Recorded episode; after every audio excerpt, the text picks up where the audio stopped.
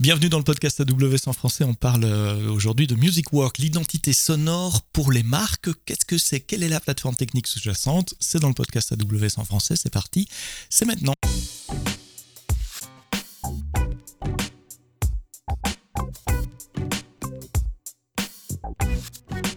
Bonjour, bienvenue dans le podcast AWS en français. Merci d'être fidèle tous les vendredis matins. Nouvel épisode, vous le savez, deux fois par mois avec un invité, partenaire ou client d'AWS et deux fois par mois pour couvrir les, news récentes, les annonces de mes collègues des équipes service. Aujourd'hui, j'ai le plaisir d'accueillir Damien Viel. Tu es partenaire et CTO euh, d'une, euh, dire d'une startup. C'est plus qu'une startup parce que vous existez depuis bien longtemps. Euh, Music Work. Alors, j'ai dit dans l'intro l'identité sonore pour les marques. Dis-moi, Damien, merci d'être là. Dis-moi, Music Work, c'est quoi? Salut Sébastien. Eh ben, écoute, euh, merci beaucoup de m'inviter dans ton podcast.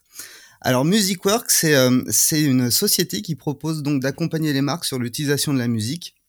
Alors je vais te faire un petit historique. Mhm. Euh, c'est très large, hein. ça englobe beaucoup de choses, mais donc mon associé Nicolas, à l'époque, en 2005, donc accompagnait des marques pour les aider à sonoriser leur boutique principalement, puisqu'on travaille beaucoup avec le retail. Et à l'époque, il envoyait des CD. Voilà. Et donc, euh, je Il gravait des CD, il envoyait. Il des envoyait CD. des CD dans les boutiques, voilà. C'est comme ça que le, uh-huh. que le, métier a un peu commencé euh, dans notre industrie. Et puis, euh, en 2007, euh, j'ai rencontré Nicolas et je lui ai dit, écoute, on est en 2007, moi je sais faire de l'informatique, on va peut-être faire un logiciel pour faire ça en fait. Et puis voilà, l'aventure euh, Music Work est partie euh, de là. Donc euh, j'ai rejoint l'aventure avec Nicolas et on a développé donc toute une plateforme qui permet en fait aux professionnels en B2B de pouvoir sonoriser leurs points de vente. Et on s'est diversifié depuis quelques années sur l'hôtellerie, la restauration, etc. Voilà. Donc en gros, si j'ai une boutique euh, quelque part dans une ville euh, en France ou ailleurs, d'ailleurs à l'international, et que j'ai envie de mettre de la musique, c'est pas aussi simple qu'il n'y paraît. On peut pas juste mettre la radio, il y a des droits d'auteur, etc. En tout cas en France et dans les pays euh, qui sont un peu plus alors en effet que, que, d'autres. en effet, tu as, as, des problématiques de droit, mais surtout t'es pas forcément quelqu'un qui s'y connaît bien en musique. Et c'est là où c'est un petit peu la spécificité de Music Work, c'est qu'on a vraiment deux métiers. On a d'abord le métier en effet de conseil euh, d'accompagnement de la marque autour de son identité sonore, savoir comment elle doit utiliser la musique dans son point de vente, mais aussi euh, à l'extérieur de son point de vente, sur les réseaux sociaux. Aujourd'hui, on travaille beaucoup avec les marques pour les aider aussi à créer des musiques pour TikTok, euh, pour leur publicité, euh, les marques de fashion pour leur défilé de leur défilé de prêt-à-porter, etc. Donc on a vraiment euh, ce rôle d'agence conseil autour de la musique. Ça c'est vraiment notre cœur de métier.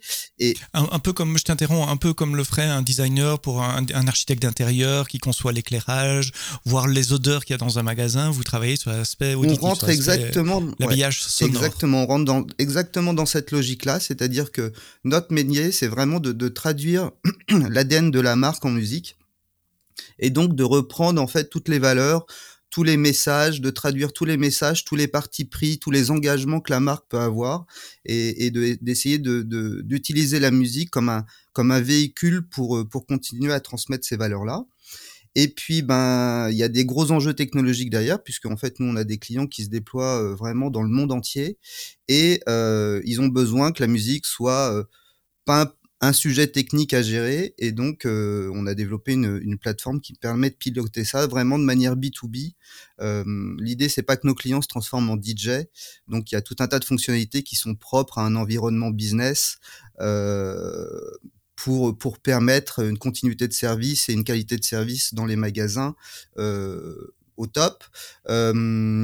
Être sûr que les bons, les bonnes musiques sont passées au bon moment en fonction de l'activité de la boutique. Enfin voilà, il y a tout un tas de, de sujets très métiers euh, qui sont pas simplement passer de la musique. Voilà, il y a beaucoup de, il y a beaucoup de spécificités business derrière ce logiciel euh, qui en font euh, quelque chose d'unique. Voilà. Sur l'évolution business, ça me rappelle euh, l'histoire de Netflix qui a commencé par vendre, par louer des cassettes vidéo par la poste et puis qui a passé sur le streaming. C'est à peu près la même chose que tu es en train de me, raconter, mais, mais pour la musique et pas pour la Exactement. Et, et, si on revient plus en arrière, euh, à l'époque, c'était même géré, il y avait des sociétés qui avaient géré ça avec des systèmes de, de disques vinyles, en fait, qui, qui, qui, qui, qui avaient un espèce de sillon infini et qui permettait en fait de passer la musique euh, sans avoir à retourner le, le, disque ou à remettre le ou à remettre le, diamant au bon endroit sur le disque. Voilà. Et, donc techniquement, vous offrez une, un player ou des players que, le client peut déployer chez lui, ou enfin voir une application web. On va parler des détails justement de la technologie que vous, vous donnez à vos clients. Et surtout, il faut une infra back-end aussi pour streamer cette musique, enfin streamer ou en tout cas l'envoyer pour ce client. Donc c'est quoi les challenges techniques auxquels tu t'étais confronté quand tu t'es dit en 2007 à, à, ton associé, je connais l'informatique, et puis je suppose qu'on creuse un peu, ben, c'est un peu plus compliqué que ce qui n'y paraît. Absolument, tu as tout, tu as tout à fait raison. En fait, euh, bah, comme toutes les petites sociétés euh, qui démarrent, euh, bah, j'étais tout seul, hein, c'est moi qui ai développé la plateforme mhm. tout seul au début. tu te rends vite compte, donc au départ, tu prends un, un hébergeur classique, hein, c'est-à-dire que tu prends ton serveur, tu installes ta base de données MySQL, tu commences à configurer tous tes serveurs web, etc. Tu déploies ça et puis tu te rends compte qu'en fait, tu passes beaucoup de temps à gérer ton infrastructure plutôt qu'à coder des fonctionnalités et à améliorer ton produit. Donc moi assez vite j'ai identifié j'ai identifié AWS parce que étant développeur déjà il y avait toute la partie CloudFormation qui m'intéressait puisque moi, je préfère que mon, que mon infrastructure soit as code, on va dire, parce que c'est plus mmh facile pour moi à gérer en tant que, en tant que développeur. Euh, J'avais un problématique de stockage et, et de pouvoir euh, accéder facilement à des fichiers audio. Donc S3, c'était super pour ça. Et un gros volume a priori, puisque votre catalogue musical ne fait que grandir. Exactement, et oui, oui, ça, ça donc S3 était vraiment euh, un outil euh, super simple pour moi. pas de file mmh system à gérer, pas de, pas de, de, de, de, provisionner des disques durs plus gros sur mes serveurs. Enfin voilà, c'était euh, euh, illimité, on, je dirais, et ça l'est toujours. Euh, je suis pas euh, administrateur de base de données, donc gérer un serveur MySQL, ça m'intéresse pas.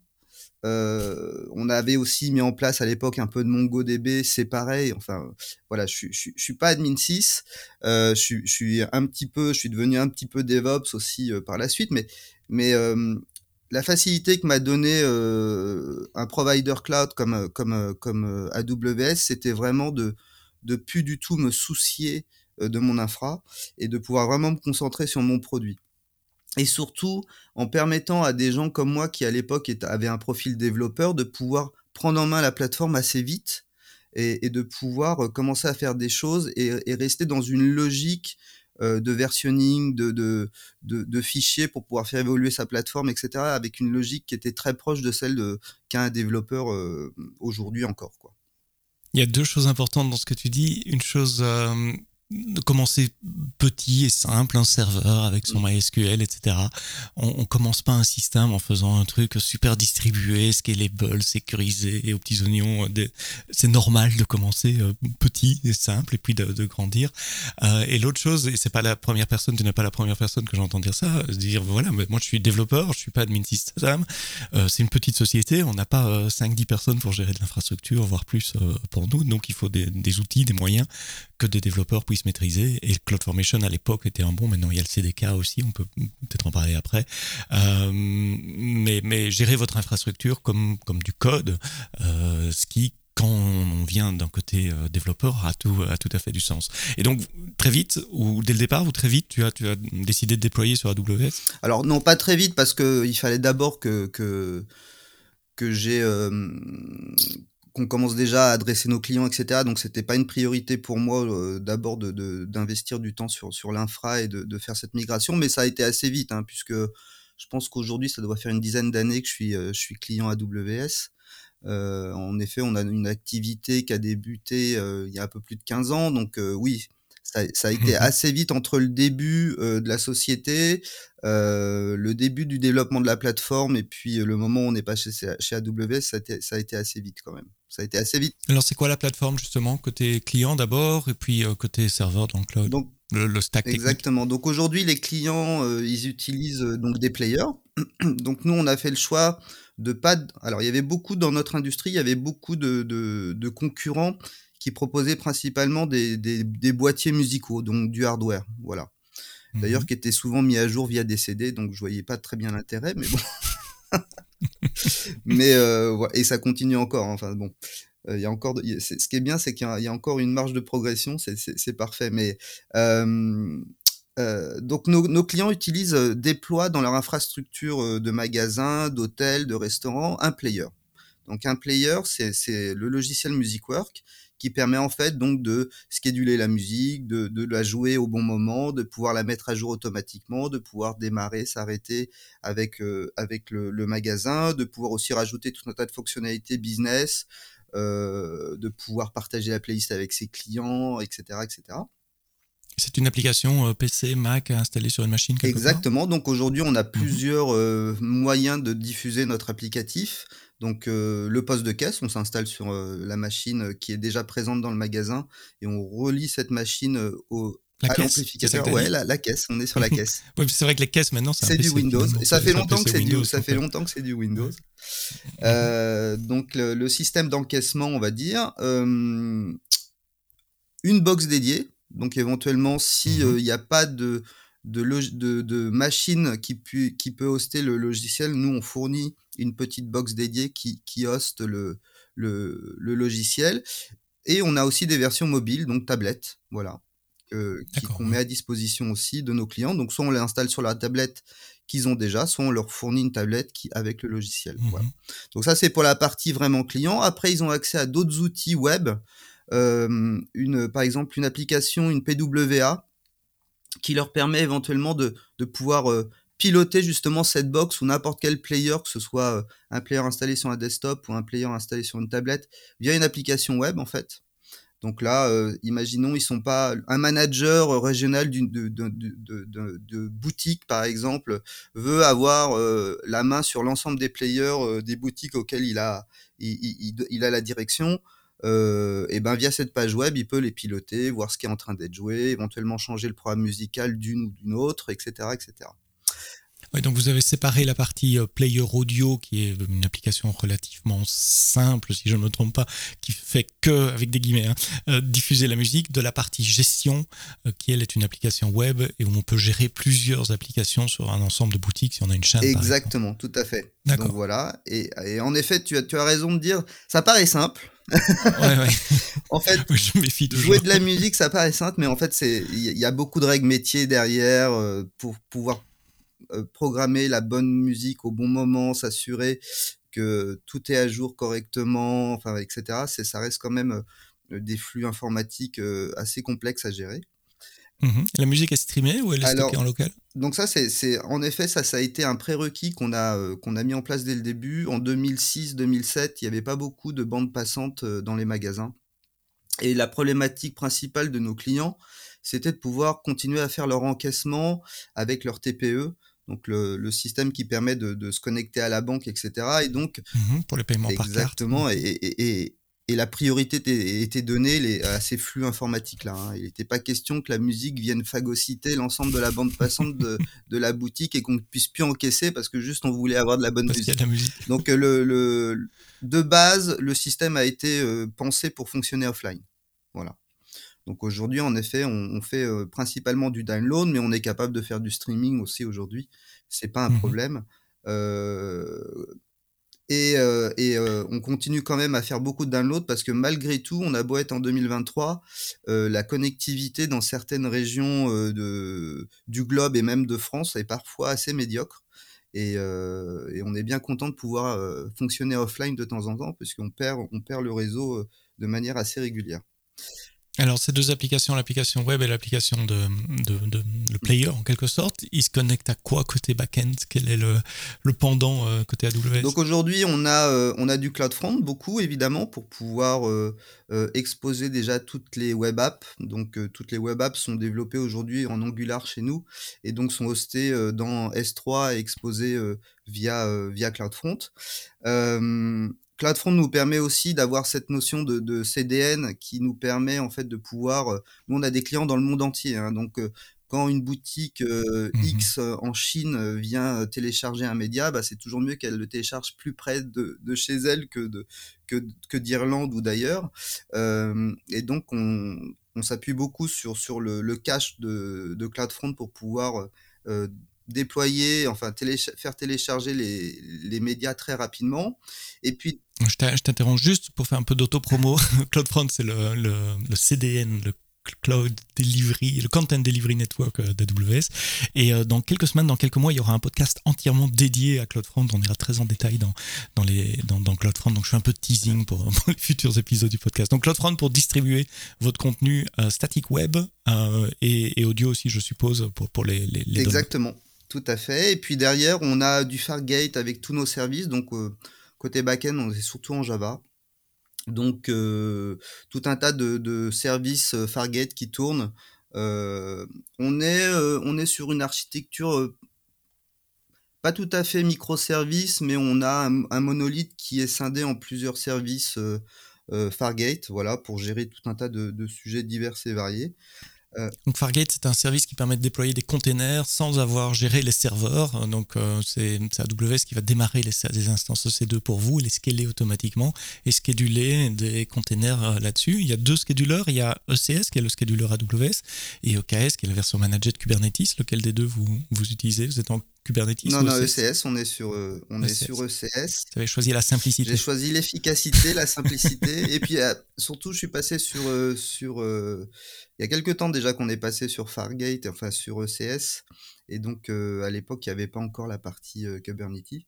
Mais euh, donc ouais, on utilise ça, c'est super, ça me permet de scaler mes services horizontalement très facilement. je peux avoir des, nous on a des, on a des phases de mise à jour des, des players dans la journée, donc c'est sûr qu'on a un moment de la journée où on a un peu plus de trafic quand les, players se mettent à jour eux-mêmes, vont télécharger des musiques off pour, pour jouer offline, etc. Mais c'est un trafic mondial, vous avez des clients un peu partout dans le monde, donc c'est lissé sur la journée Alors en effet, puisque en général, nous, on, se met d'accord avec nos clients pour, euh, pour que la bande passante soit plutôt utilisée la nuit pour faire les mises à jour. Donc mhm. en effet, la nuit pour eux. On, a mhm. du trafic, on va dire. On a, on a, euh, on a la chance d'avoir des clients qui sont à peu près répartis de manière égale dans le monde entier.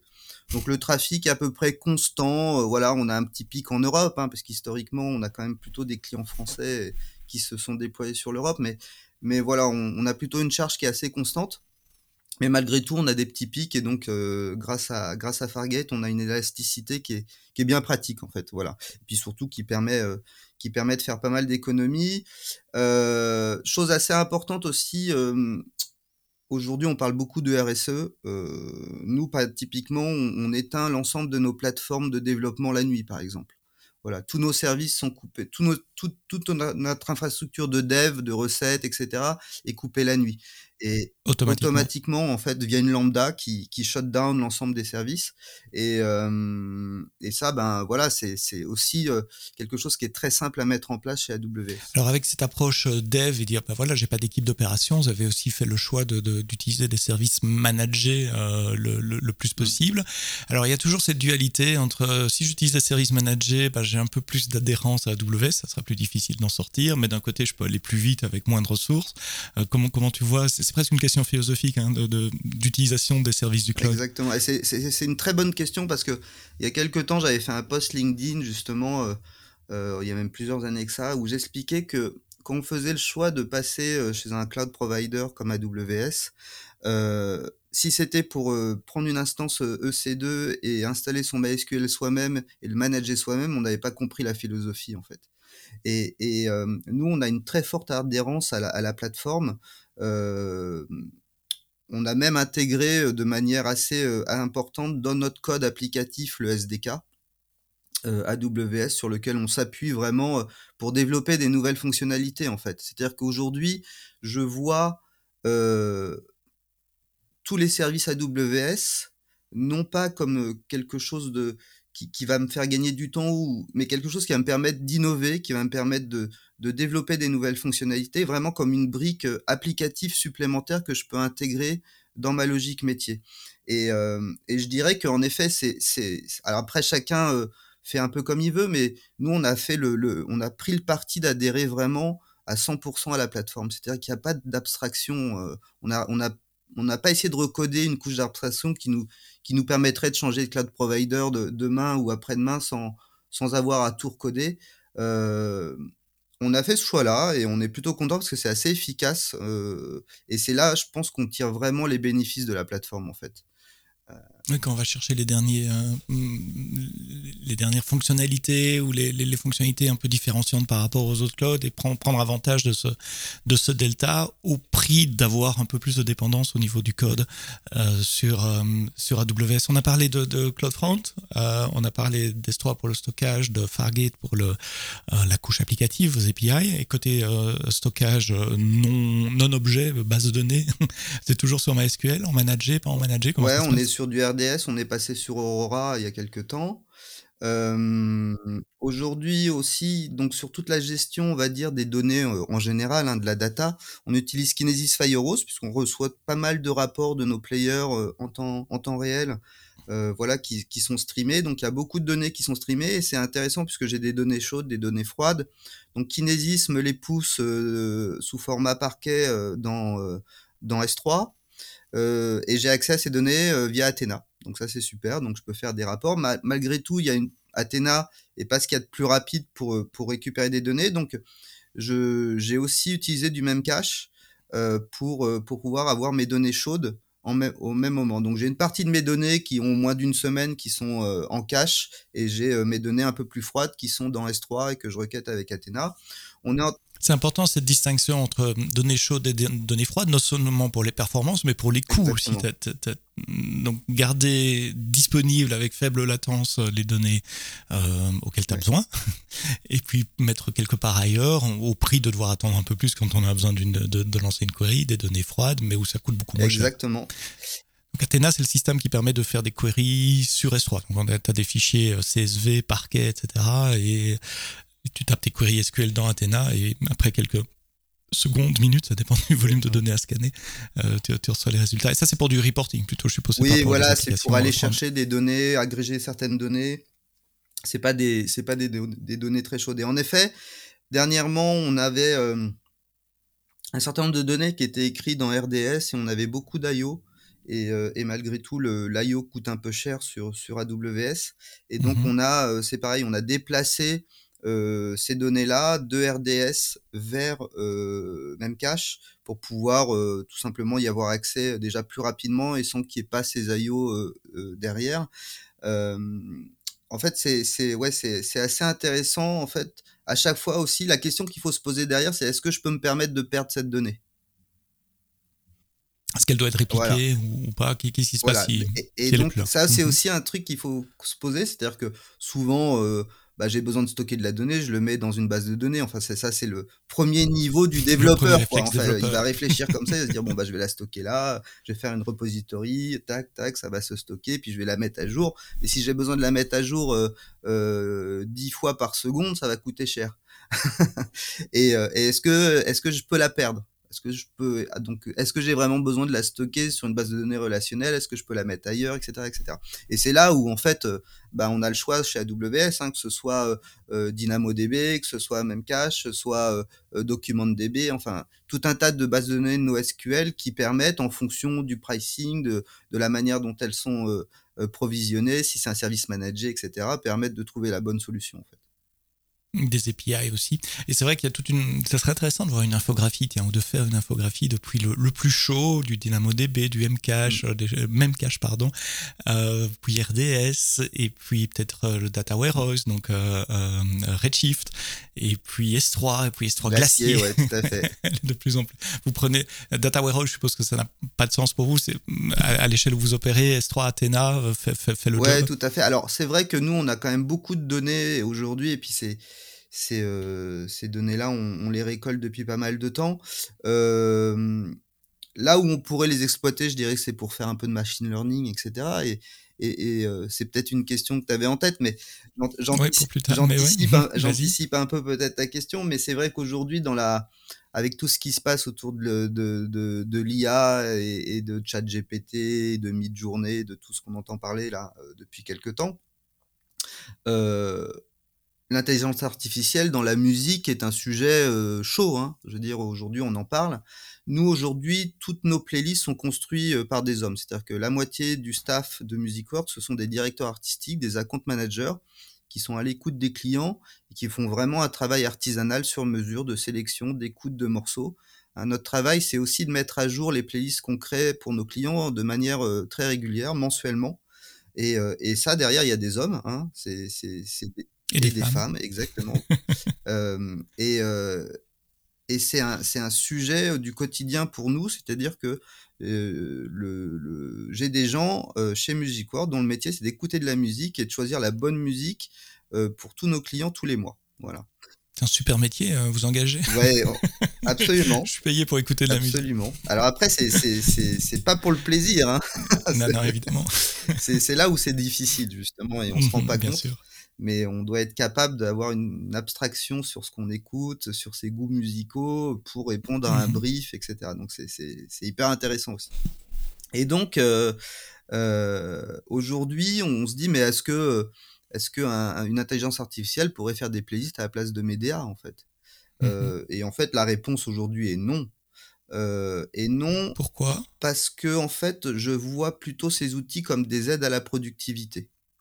C'est-à-dire que c'est des- plutôt des choses qui vont permettre euh, d'améliorer la créativité, la productivité, mais qui vont pas remplacer l'humain aujourd'hui. Est-ce qu'on pourrait imaginer une, une IA qui, qui scanne un énorme catalogue de, de, de musique et fait des suggestions à- aux, aux personnes qui font les Voilà. sélections manuelles chez vous, mais laisser l'humain en fin de chaîne quand Bien même sûr. décider si on Oui, met ça ou pas c'est plutôt comme ça que je le vois. Et c'est aussi, et c'est pas seulement lié, je dirais, à la donnée musicale, c'est-à-dire que nous, la manière dont on construit nos, playlists est aussi euh, euh, orientée par euh, quel est le DA qui, travaille sur le compte pour le client, quelle, est la relation qu'on a avec, avec la marque, etc. Donc il n'y a pas seulement le choix de la musique en tant que tel et, je vais dire les données intrinsèques liées au, au titre. Hein. Euh, il y a aussi tout un contexte qui est beaucoup plus compliqué. Et donc là le modèle de machine learning est, euh, pas aussi simple qu'un modèle basé sur euh, sur les données musicales en fait. Voilà. Donc il y a vraiment des, choses un peu un peu particulières qui sont liées à notre métier et qui font qu'aujourd'hui oui l'IA peut nous aider à identifier plus rapidement un certain nombre de médias qui pourraient faire l'affaire mais c'est seulement qui pourrait faire l'affaire. C'est-à-dire qu'on n'en est pas sûr vraiment à 100% et, l'humain reste quand même euh, la meilleure personne pour décider. Ouais, votre métier est beaucoup plus spécifique que simplement suggérer de la musique. Il y a un contexte relationnel avec votre client, de compréhension du, du contexte. Parce que je, je, pendant que tu parlais, je me souvenais de. Bon, évidemment, il y a les Spotify et les autres qui font des playlists automatiques, mais c'est très vieux. Il y a 10-15 ans, il y avait Apple qui avait lancé oui. Genius sur, sur iTunes Music, que tu connais ouais. certainement, qui faisait un bon boulot pour une personne euh, que, que, je suis, de dire voilà, je veux une playlist générée automatiquement dans ce thème-là ou dans ce, ce mood-là. Et déjà à l'époque, il faisait quelque chose d'assez bon. Mais vous allez beaucoup plus oui. loin en matière de business, d'accompagnement, des compréhensions des besoins oui, de Oui, puis même derrière, euh, pour qu'on choisisse cet artiste-là, euh, euh, est-ce que l'artiste est cohérent aussi avec l'image de la marque? Tu vois, il y, y, a vraiment sur la réputation, Exactement. sur l'image dans les réseaux a, sociaux, beaucoup, etc. Voilà, et puis qu'est-ce qu'on pourrait faire derrière en plus avec cet artiste-là? Euh, Enfin, mm -hmm. voilà, c'est c'est assez complet, c'est assez vaste comme réflexion en fait. Lorsqu'on dis-moi, rappelle-moi comment on est passé de parler de mes données chaudes à données froides, ton métier de, de sélection on, on, de musique. Non, c'est passionnant on, comme on en est, on, en est, on en est passé parce qu'en effet aujourd'hui, c'est vrai que on a, on, parlait d'IA, oui, de données, d'exploitation de on, données. On a vécu, on a vécu un cheminement, euh, je dirais, dans les nouvelles techno où à un moment, bah, on avait, euh, on avait cette, cette, cette euh, phase de big data. On a eu cette phase de big data et en fait la phase de big data permettait d'anticiper justement cette phase dans laquelle on est, on a des modèles de machine learning et pour les faire rendre performants, il faut beaucoup de données. Donc on avait mis en place à l'époque euh, tout un tas de, bases de données et c'était le début des bases de données NoSQL qui permettaient de stocker justement beaucoup de données hétérogènes sans se soucier de schémas particuliers, etc. Et donc pouvoir accumuler de la donnée très rapidement, de la stocker. Et on avait déjà en tête qu'à un moment, cette donnée-là, fallait l'exploiter. Donc au début, on commençait à faire un peu de d'Elasticsearch, de voilà, de, manipuler ces données-là. Mais la next step, on sentait très vite que ça allait passer sur des sur de, l'apprentissage de modèles de machine learning euh, pour faire de l'intelligence artificielle, etc. derrière. Et, et, euh, ça, c'est des choses que nous, on avait aussi euh, anticipé chez MusicWorks, c'est-à-dire que euh, moi très vite j'avais mis en place en effet euh, un Elasticsearch, euh, du MongoDB, etc. pour stocker le maximum de données, etc. et pour pouvoir à terme les exploiter euh, dans un modèle de machine learning ou pour faire du reporting un peu plus poussé, euh, je dirais, euh, pour mes clients ou en interne pour pour mes collaborateurs. Voilà. Donc en effet. Voilà, voilà aussi à quoi servent les données et, à quoi peuvent servir aussi toute l'infrastructure AWS pour stocker ces données. C'est, et à quel moment tu vas les utiliser? Donc données chaudes, données froides, etc. Et puis à terme, pourquoi pas alimenter un, un, un modèle de machine learning. Voilà. Alors, tu l'as dit un peu plus tôt, il y a des, coûts aussi à utiliser AWS, évidemment, et, parfois assez importants en bande passante, notamment en I.O. Est-ce qu'il y a des choix architecturaux que vous avez fait spécifiquement pour minimiser les coûts? Donc là, où tu ne serais pas parti sur cette architecture-là en termes informatiques, logiques, mais en termes de, de facture AWS, ça a du sens? Euh, Comment te dire en fait, euh, aujourd'hui, AWS me, me permet déjà d'économiser un certain nombre de de, de budget sur le, le fait que j'ai pas de, de DevOps ou j'ai pas de personnes dédiées à, à, l'infra. Donc je, je, te dirais que ça me permet potentiellement de pas être non plus super optimisé sur mon infrastructure parce que déjà de toute façon voilà ça, ça, ça, ça le prix est raisonnable en fait par rapport euh, à si je devais avoir monté la même infra from scratch et que je devais la, la gérer moi-même avec euh, mes baies, euh, mes serveurs, mon matériel, etc. Mmh euh, après, je dirais que plus c'est euh, aujourd'hui, les questions que je me pose, elles sont pas forcément en termes de coût, elles sont plus en termes de pertinence. Est-ce que j'utilise le bon service? Est-ce que c'est efficace par rapport à mon problématique euh, technique ou à, mon, à ma problématique business? Euh, Voilà, c'est tu, as un exemple là? Parce que quand, j'ai cette question-là, moi j'ai immédiatement l'image container qui vient. Est-ce que je déploie mes containers sur ECS Fargate, sur EKS, sans Fargate Est-ce que je déploie mes containers sur Appreneur, sur Lightsail, euh, plus toutes les autres options dont j'ai pas parlé C'est ce genre de, de, questions qui te reposent Non, mais typiquement, tu vois, on pourrait très bien aussi se dire, ben en fait, je fais euh, que de l'API Gateway avec des lambda pour faire mhm. du serverless. Est-ce que j'ai besoin de Fargate? Mhm. Enfin voilà.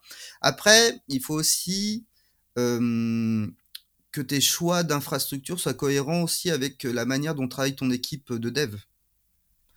Euh, moi aujourd'hui, jusqu'à il n'y a pas très longtemps, puisque là vous avez annoncé avec les lambda l'amélioration du call start et puis bah, ce qui mmh impacte quand même pas mal les lambda en Java.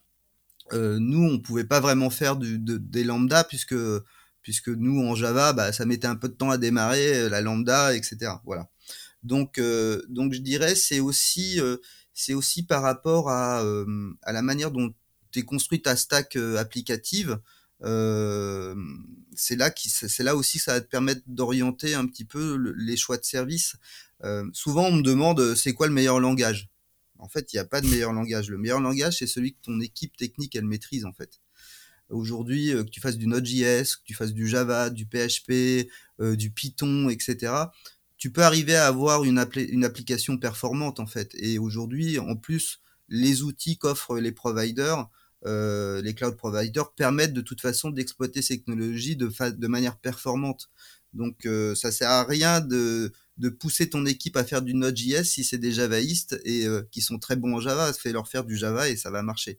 Donc euh, donc voilà, je pense que le choix aussi doit être assez euh, pragmatique, il doit être voilà, qu'est-ce qui est efficace en fait. Et après, les coûts, si tu gagnes en efficacité, les coûts sont pas forcément un sujet. Oui, ton, gain de coût vient de l'efficacité des, gens. Finalement, le, plus cher, ça reste l'humain. Oui, oh, oh, c'est quand même important de rappeler que derrière, il y a quand même des hommes. Quoi. Et des salaires à, payer et, aussi.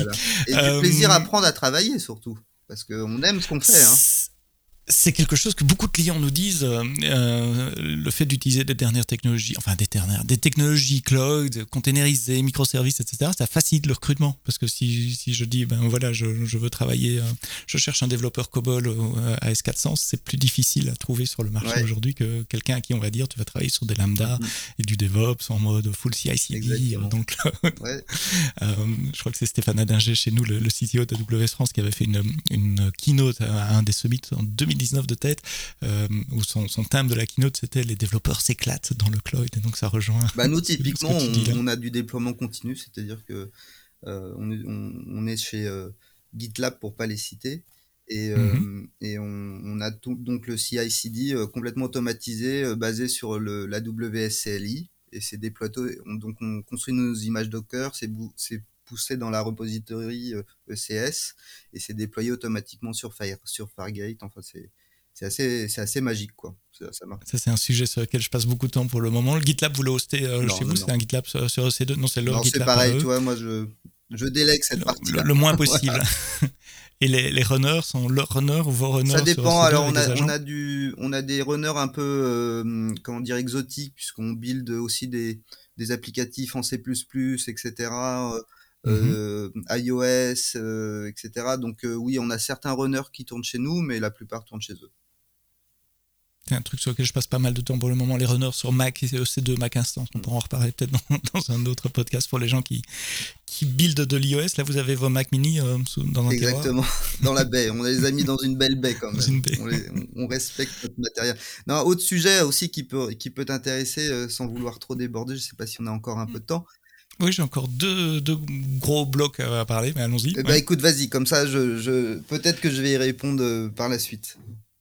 Euh, en préparant ce podcast, on a parlé IoT eh ben aussi, et ça m'a surpris parce qu'on était, bah voilà, tu vois, on, se rejoint sur le sujet. Euh, ça m'a surpris parce que jusqu'à présent, on parlait d'une application euh, business relativement traditionnelle, multitière, application web. Bon, il y avait le composant un peu moins courant de déployer un player chez, chez, chez les clients, parfois avec vos box à vous. Et c'est peut-être dans ce contexte-là, justement, que tu as commencé à regarder la plateforme IoT Core d'AWS.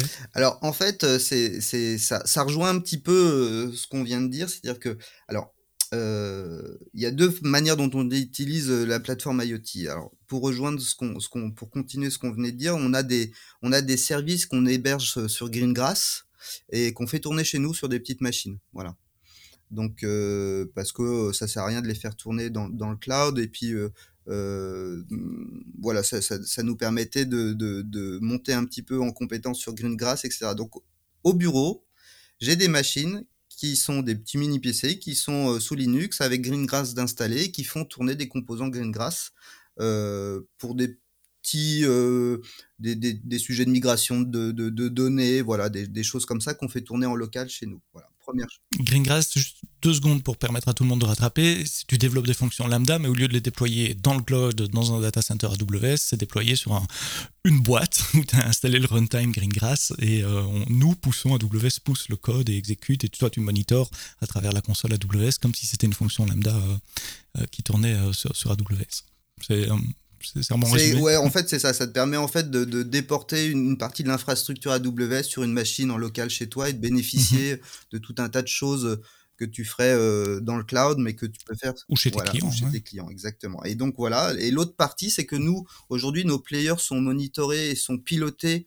Euh, quand tu fais play, pause euh, sur une remote pour piloter un, un player qui est à Singapour, euh, et que toi tu es à Paris, tu as envie que ça réponde assez vite. Donc on utilise des protocoles qui sont proposés par, euh, par AWS IoT pour gérer ça. Et, euh, MQTT MQTT pour ne pas le nommer. Exactement, qui vient de mhm. passer, donc a été annoncé en plus à la version 5 là, qui permet de faire des choses assez intéressantes. Euh, et puis voilà, pour gérer aussi éventuellement euh, le shadow de la machine, enfin qui, permet de gérer les paramètres, on va dire standards de la machine, etc., etc. Et d'avoir une meilleure visibilité de notre parc applicatif euh, déployé euh, dans le monde entier. Voilà. Alors, IoT, c'est pas nécessairement pour le, pour le matériel, ça pourrait être pour du logiciel aussi. Donc, vous pourriez concevoir vos applications, vos players comme des devices, même s'ils sont que software. Et ben c'est le cas. Euh, IoT, c'est le cas. Et c'est en cours de dev, c'est quelque chose que vous explorez ou c'est en prod maintenant C'est en prod. d'accord. Donc vous utilisez IoT Core pour communiquer entre les players Exactement, ouais, c'est une brique qu'on a intégrée il y a un peu plus d'un an, ouais, même deux ans maintenant, et qu'on utilise assez massivement. Ouais ce qui a du sens, hein, puisque vous déployez aussi votre propre matériel. Je suppose que ce sont des mini PC dans des, dans, dans, des boîtes. Ça permet de gérer ces PC à distance aussi et de collecter des tonnes de mm-hmm. métriques. L'intérêt, c'est que comme nous, on est, euh, on, a, notre solution, elle est software euh, first, on est capable un, peu, un petit peu de, se, de, de s'installer sur n'importe qui quel type d'architecture de, matériel, hein, que ce soit de la, de la RM, du x86, enfin voilà. Donc, euh, ce qui est aussi pratique aussi pour nos clients parce que plutôt que de déployer du matériel neuf, on peut réutiliser du matériel existant qui, qui serait obsolète.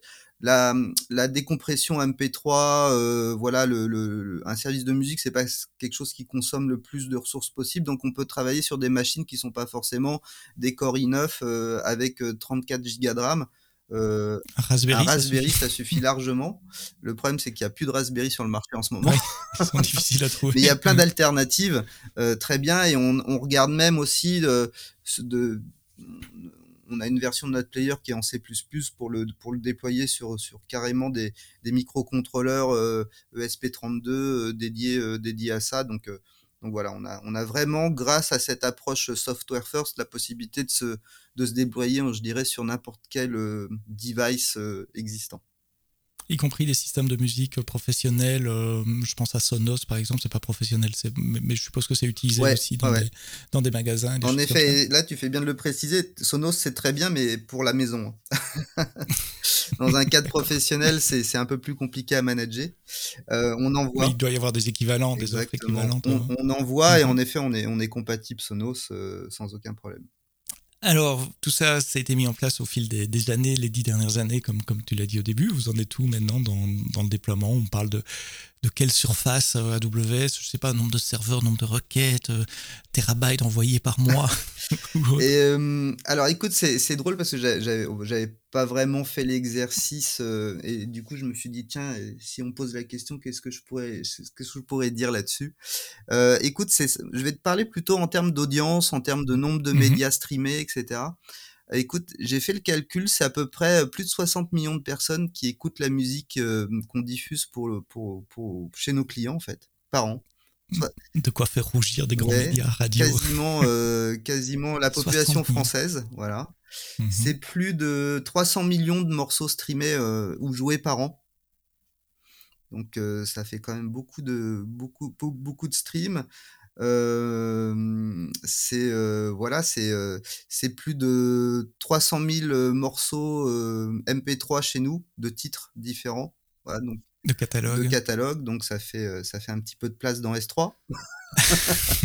Surtout qu'on gère différentes versions, c'est-à-dire qu'à chaque fois on a on a une version haute définition et puis on a une version un peu basse définition pour les gens qui ont des bandes passantes pas très Mmh pas très élevés, voilà, pour permettre quand même de leur envoyer les, les, médias dans un temps raisonnable, etc.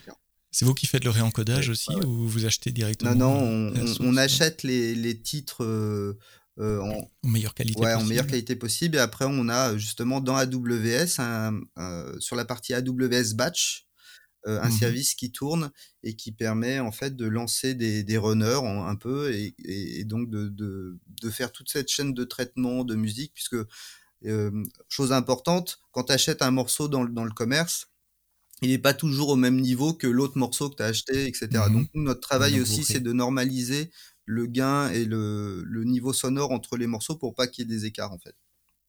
Je suis juste curieux, je ne devrais pas arrêter de poser des questions parce que je, vois l'œil sur le chrono qui avance, mais euh, vous êtes des experts FFmpeg ou vous réimplémentez les algorithmes non, de FFmpeg, ça marche bien. oui, je trouve aussi, mais je voulais confirmation, ok. Non, on regarde, évidemment, c'est des sujets qu'on regarde. Euh, y a des instituts, d'ailleurs, il y a des très bons instituts de recherche autour de la musique en mmh France. Euh, avec qui on, on, discute, voilà, sur des sujets euh, de, recherche fondamentale, etc., sur, sur, sur, sur, des, voilà, sur, sur les formats euh, audio, sur la qualité, etc. Mais euh, FFmpeg, ça marche très bien. Maintenant que vous y êtes, que vous êtes bien implanté et à l'aise, comme j'ai l'habitude de dire, vous êtes, vous êtes dans le bain, elle est bonne. Comment tu vois le futur euh, technologique de la plateforme Quels sont les On a parlé IAM, euh, IA euh, déjà, euh, mais il y a peut-être d'autres choses, d'autres sujets auxquels tu penses aussi. écoute, aujourd'hui, nous, on continue toujours à faire beaucoup de veille. Hein, donc, déjà, c'est ne pas accumuler de dettes techniques. Donc ça, c'est quelque chose qu'on essaye de gérer au quotidien donc essayer d'être up-to-date sur l'ensemble des frameworks qu'on utilise, euh, faire beaucoup de veille sur la partie aussi AWS. Hein. J'étais à, tous les ans, je vais chez AWS, euh, à AWS Reinvent à Las Vegas pour vraiment me tenir au courant, parler avec les gens qui font les produits, euh, essayer d'anticiper un petit peu les nouveaux services ou les évolutions des services que nous on utilise. Donc je dirais le gros travail déjà, c'est de c'est de d'essayer d'exploiter au maximum l'ensemble des services qui nous sont mis à disposition et pas d'accumuler de dettes techniques. Et, et, après, je dirais que c'est plus euh, euh, des développements autour de l'interopérabilité de notre service. Euh, tu as parlé de Sonos, par exemple, donc ça c'est intéressant, mais voilà, essayer de, essayer de proposer à nos clients une intégration du service musical dans leur processus métier aussi. Voilà. Donc je ne vais pas rentrer trop dans les détails. Il y a des use cases assez précis sur lesquels on est en train de travailler avec, avec certains clients.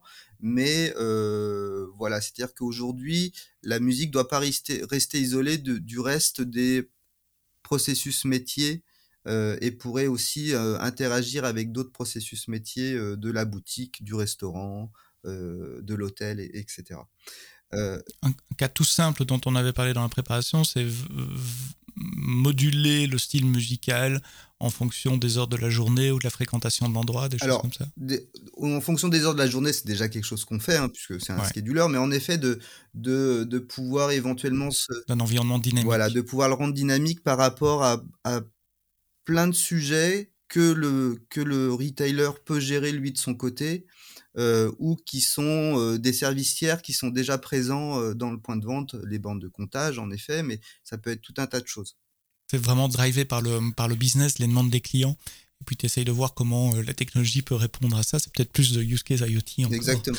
Euh, dans, dans, le futur, avec plus d'interactions, avec plus de euh, systèmes. Une conversation super intéressante. Merci Damien d'avoir euh, levé, levé un, coin, un coin du voile sur le, le business de la musique, parce qu'on écoute tous de la musique à la maison, et puis finalement, en, en, en B2B, c'est un peu différent. Vous avez des, des, problématiques business et donc techniques différentes euh, également. Donc Damien Viel, partenaire et CTO de Music Work, une société euh, française mais présente euh, globalement et avec des clients globalement qui euh, permet à leurs clients, aux magasins, aux hôtels, aux restaurants de diffuser de, la musique tout au long de, de, la journée. Merci pour cette conversation. Merci d'avoir répondu à mes questions, Damien. Merci à vous d'avoir écouté le podcast AWS en français jusqu'au bout. Rendez-vous la semaine prochaine pour un nouvel épisode et d'ici là, quoi que vous codiez, codez-le bien.